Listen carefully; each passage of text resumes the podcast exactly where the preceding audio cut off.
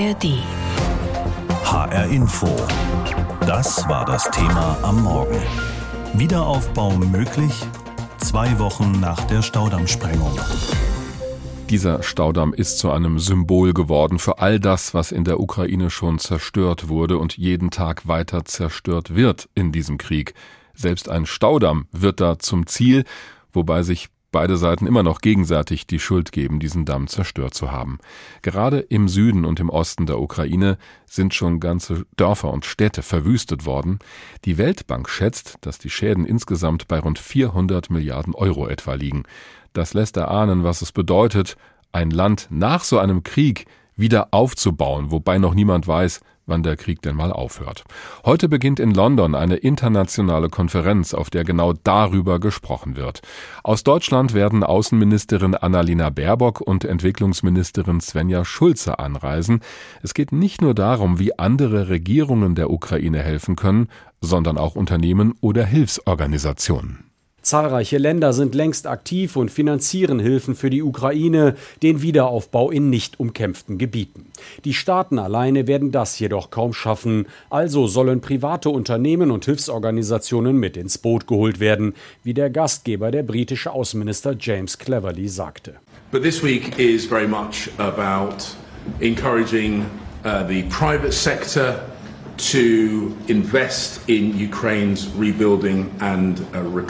Doch Unternehmen sind zurückhaltend. Immerhin ist die Ukraine ein Kriegsgebiet. Das deutsche Wirtschaftsministerium will die Einbindung von Unternehmen mit den Hermes-Bürgschaften fördern. Das sind Absicherungen, die greifen, wenn Investitionen verloren gehen. Außerdem wird es darum gehen, günstige Kredite für ukrainische Unternehmen anzubieten, Entwicklungsministerin Svenja Schulze. Wir unterstützen landwirtschaftliche Betriebe, dass sie auch jetzt produzieren können. Also ich war zum Beispiel bei einem, auf einem Hof in der Nähe von Lviv. Die brauchen jetzt größere Speicher, weil der Transport ja nicht mehr so einfach ist im Krieg. So einen Speicher aufzubauen, dafür nimmt ein Landwirt, eine Landwirtin einen Kredit auf. Kredite sind aber in einer Kriegsregion natürlich wahnsinnig teuer. Und wir helfen jetzt, dass die Geld bekommen, Kredite bekommen. Doch die Unterstützungen sollen dort ankommen, wo sie wirklich benötigt werden. In einem Land, in dem Korruption täglich vorkommt, ist das eine Schwierigkeit. Die Projekte sollen deswegen für Regierungen, Unternehmen und Hilfsorganisationen transparent dokumentiert werden. Ein ganz konkretes Ding, was dort vorgestellt wird, ist zum Beispiel eine digitale Plattform, die wir mit unterstützt haben, wo man alle Projekte, die's, die man jetzt schon braucht für den Wiederaufbau, zentral gesammelt findet. Das schafft Transparenz. Auch in der Korruptionsbekämpfung gibt es Unterstützung für ukrainische Behörden. Orisia Lucevich leitet das Ukraine-Forum beim Think Tank Chatham House. Sie sieht noch andere Probleme, die gelöst werden müssen. It is of course Ukraine's own dysfunctionalities within uh, rule of law, I would say mainly, and also some of the monopolies zum Beispiel Rechtssicherheit müsse gewährleistet werden und nach wie vor gebe es in ganzen Industriesektoren Monopole. Diese Strukturen müssten modernisiert werden. Der britische Außenminister Cleverly gab sich vor der Konferenz zuversichtlich, die Ukraine habe bereits bei der Umstrukturierung der Armee bewiesen, was sie leisten könne.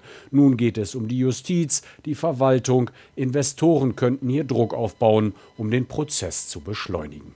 Heute beginnt in London die Wiederaufbaukonferenz für die Ukraine, dauert insgesamt zwei Tage. Eine Vorschau von unserem Korrespondenten Christoph Prössel.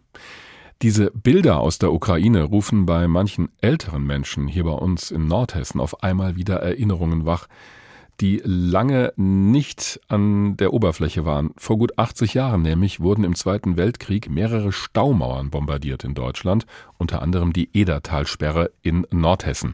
Unsere Reporterin Silvia Ritter hat mit Menschen darüber gesprochen, die noch persönliche Erinnerungen haben an die Bombardierung oder deren Verwandte früher betroffen waren von der Flutwelle der Edersee.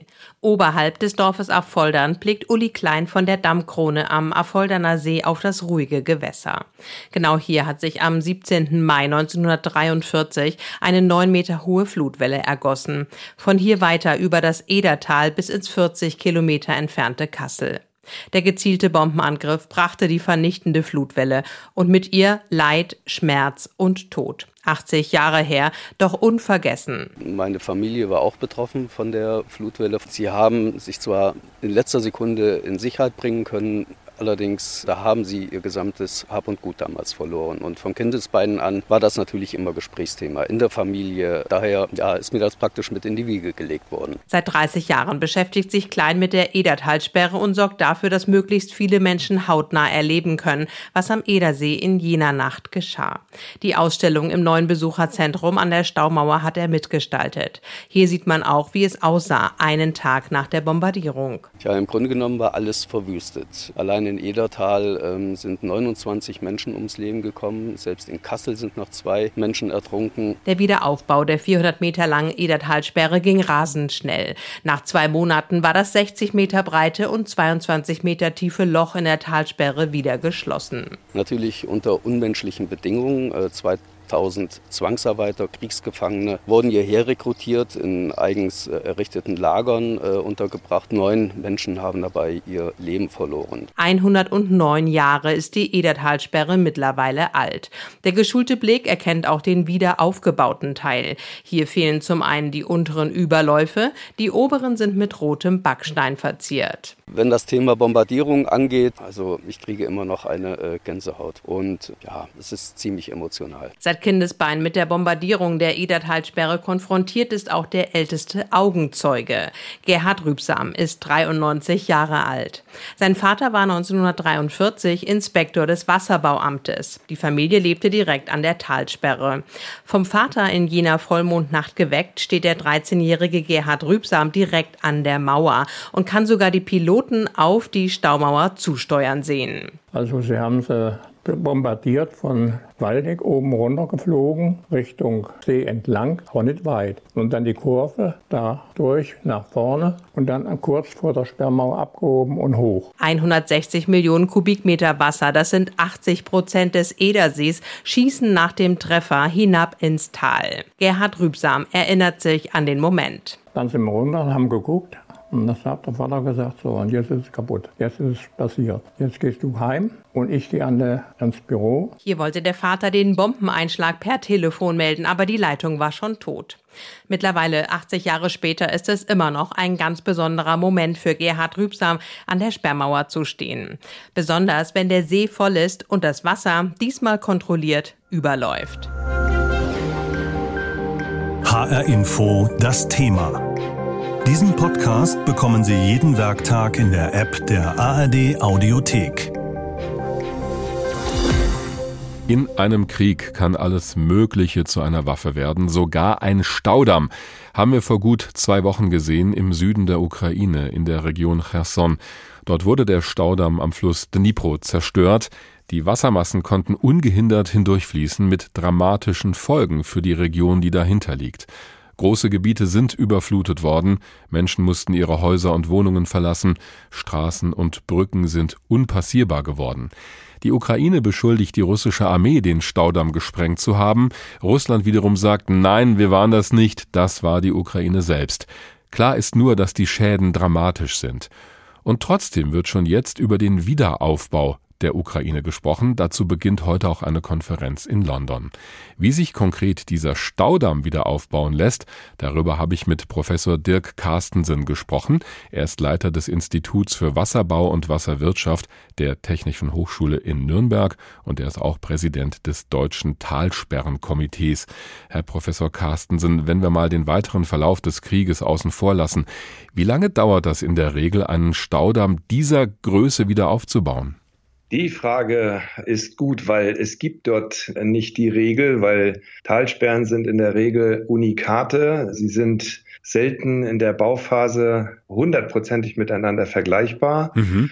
Und gerade in diesem Fall muss ich sagen, das ist schon ein extremes Bauteil, was hier ist, weil wir reden insgesamt, äh, Sie hatten in der Anmoderation ja den Staudamm erwähnt. Der ist ja hier fast drei Kilometer lang, aber das eigentliche Gewichtsstaumauer Innenleben, was jetzt zerstört wurde, wo also der Wasserspiegel geregelt wird, wo das Wasser abfließt bei Hochwasser, denn es darf nicht über den Damm fließen mhm. äh, und wo die Wasserkraftanlage installiert ist, das ist zusammen 430 plus 160 Meter die Wasserkraftanlage. Das ist das Teil, was ja jetzt zerstört wurde. Das heißt, wir müssten eigentlich von einer stauenden Anlage sprechen, weil wir haben sowohl einen Damm als auch ein äh, massiv Tiefbauwerk, was in diesem Fall zerstört wurde. Interessant, die Begrifflichkeiten auch nochmal zu hören. Mir war das gar nicht bewusst, dass mit dem Damm im Prinzip das Gesamte gemeint ist. Aber wenn wir nur mal die Staumauer nehmen, ja. also irgend so eine Hausnummer, also reden wir da ja. über Jahre, Jahrzehnte, Monate? Naja, Jahrzehnte wahrscheinlich nicht, aber ja. schauen Sie, die Bauingenieure und Bauleute, die damals gebaut haben, haben von 1950 bis 1955, also fünf Jahre gebaut. Hm.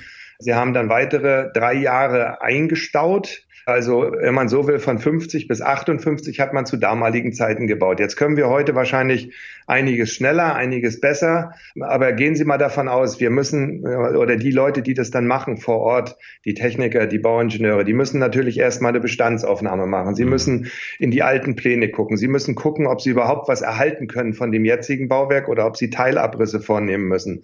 Sie müssen den Untergrund analysieren. Sie müssen gucken, ob dort ein Dichtungsschleier gegebenenfalls gesetzt werden soll, weil auf keinen Fall darf so eine Anlage unterströmt werden. Dichtungsschleier, also das geht einfach darum, dass da Wasser nicht irgendwo langläuft, wo es nicht lang soll. Genau, genau, ah. genau. Dann muss neu geplant werden, dann muss, dann müssen Ausführungsplanungen gemacht werden, dann wird danach gebaut. Hm. Wir reden also bestimmt. Also ich bin ja mal Optimist, also sechs Jahre plus weitere vier, die ich vielleicht, also ich gehe mal davon aus, sechs bis zehn Jahre braucht man mindestens. Und dann habe ich noch nicht die ganze Infrastruktur, dann habe ich noch ja. nicht das ganze Hinterland und so weiter. Betrachtet. Und da spricht jetzt der Optimist in Ihnen, haben Sie gesagt. Jetzt ja. reden wir ja über eine Lage, die ja pessimistischer kaum sein könnte. Wir reden über ein Kriegsgebiet, wo sich ja auch die beiden Armeen ja. relativ dicht gegenüberstehen.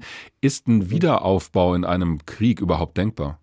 Also ich halte das für unmöglich, da ja hier gewisse Prozesse der Zulieferung, der Materialbereitstellung, Sie müssen sich vorstellen, da muss an einem Tag so viel Beton bereitstehen, wenn dort so eine Betonage von solchen Massivbauteilen, wir reden hier über Bauteile, die im Fußbereich 40, 50 Meter vielleicht betragen, im Kronenbereich immer noch, sage ich mal, 15 Meter oder so. Da führte ja damals eine Straße hm. und auch eine eine Eisenbahnlinie drüber über den Damm und verband beide Ufer. Mhm. Da reden wir über so viel Beton und wer sich mit Betontechnologie mal beschäftigt hat, weiß, da müssen x Betonwerke gleichzeitig laufen, da muss alles funktionieren, damit solche Betonagen funktionieren.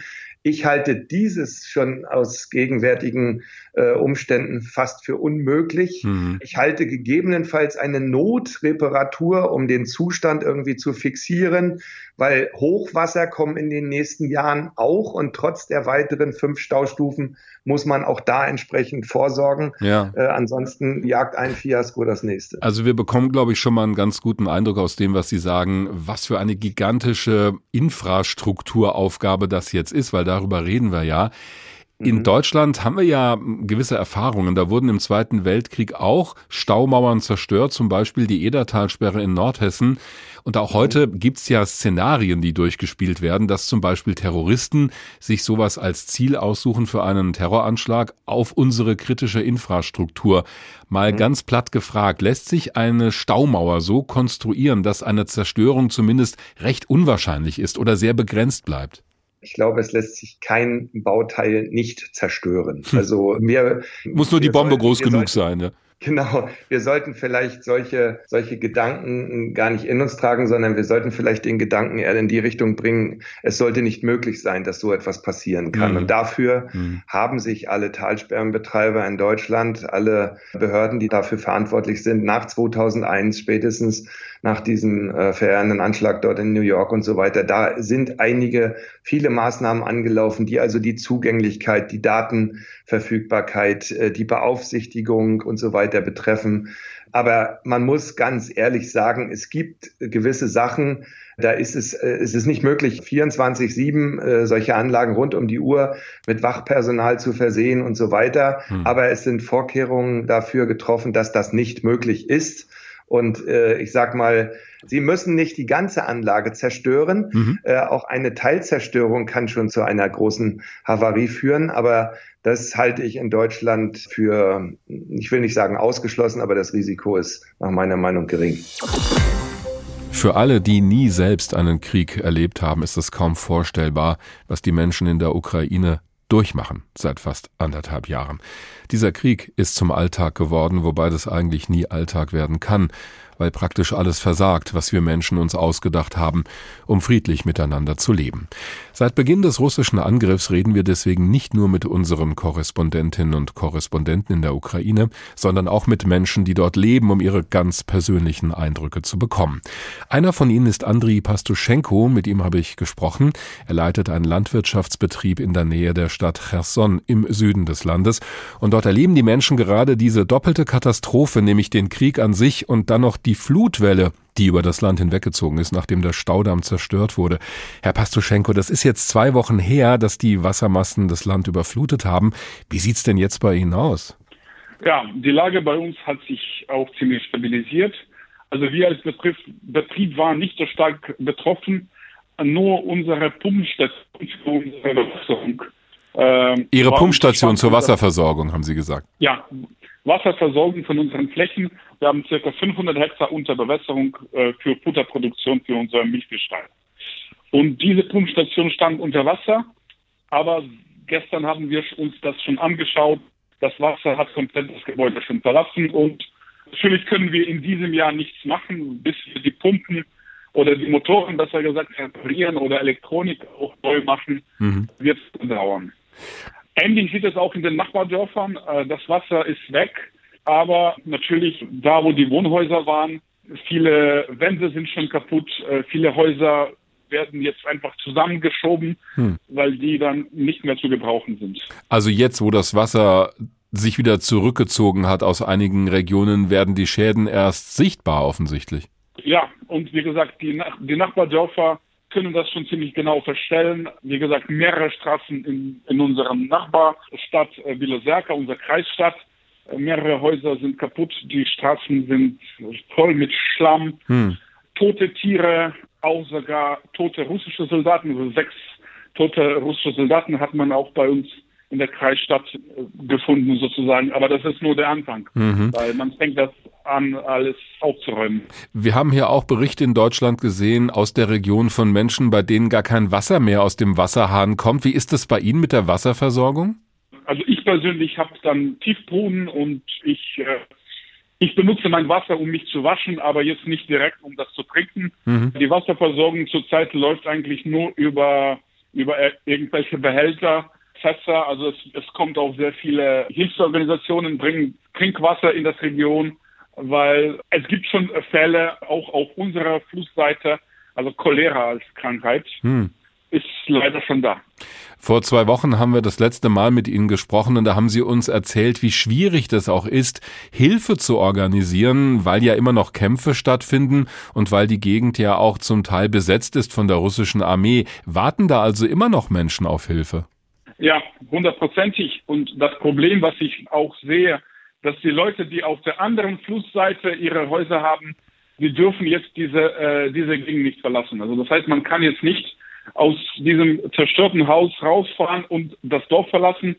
Ich habe ja mehrere Bekannten und oder die Verwandtschaft von meinen Mitarbeitern ist auf der anderen Seite. Die Leute haben das zwar überlebt, aber können jetzt nirgendwo hinfahren. Die, mhm. die sind schon bereit, auch über die Krim nach Europa zu gehen, weil sie jetzt nichts mehr haben. Aber die Russen lassen die Leute nicht raus. Mhm. Sie leiten ja einen Landwirtschaftsbetrieb und haben uns vorhin schon kurz erzählt, dass Ihre Pumpstation überschwemmt war. Gerade für die Landwirtschaft hatte dieser Staudamm ja eine große Bedeutung, weil ja auch durch den Stausee die Gegend bewässert wurde. Welche Folgen hat das denn für die Landwirtschaft, also auch für Ihren Betrieb? Jetzt insgesamt äh, muss man schon sagen, dass dass unsere Gegend mehr als 500.000 Hektar Ackerland unter Bewässerung hatte. Diese 500.000 Hektar, äh, das war alles äh, das Wasser von, von diesem See, also vom Fluss Dnipro. Und leider können jetzt diese ganzen Betriebe, die das Wasser raus haben, können das jetzt nicht mehr benutzen. Mhm. Die Kanäle sind leer und das ist ein großes Problem. Wir sind auch in einer Region, wo, wo sehr, sehr heiß im Sommer ist. Wir haben Auf der anderen Flussseite ist die einzige Wüste in Europa. Und es besteht jetzt die Gefahr, dass die Flächen, die, die jetzt wahrscheinlich jahrelang auch nicht bewirtschaftet werden, weil die Bewässerung nicht existiert, dass die auch nach und nach dann zu einer Wüste werden. Hm. Das ist eine Seite. Andererseits gibt es ja sehr viele auch Milchviehbetriebe, die zum Beispiel kein Futter produzieren können. Auch viele Betriebe, die Obst- und Gemüseanbau hatten, die, die auch nichts mehr ohne Bewässerung machen können. Also das ist insgesamt für die ganze Ukraine und auch für die ukrainische Landwirtschaft ein großes Problem. Ja, Sie haben uns das eindrucksvoll geschildert, wie es bei Ihnen aussieht und was für ein Ausmaß das auch hat. Ist da jetzt mitten im Krieg überhaupt schon an Wiederaufbau zu denken in dieser überfluteten Region? Ja, natürlich. Ich, ich bewundere mich auch unsere Leute, weil, und das sehe ich jetzt auch bei uns in den Nachbardörfern, die Leute, die gleich nach, nachdem zum Beispiel ihre Häuser zerstört werden oder ihre Betriebe zum Teil zerstört werden, die fangen gleich von Null an, alles aufzubauen, besser zu machen und neu zu machen, ohne zu warten, dass, dass der Krieg überhaupt zu Ende geht. Weil das Leben muss ja weitergehen, die Leute müssen ernährt werden und die Leute müssen Arbeit haben und Geld verdienen. Deswegen sehe ich das alles weiter, ich bleibe weiter optimistisch und hoffnungsvoll, was jetzt die ukrainische Zukunft anbetrifft und die Zukunft von meinem Betrieb und von meinen Leuten sowieso. HR Info. Das Thema. Wer es hört, hat mehr zu sagen.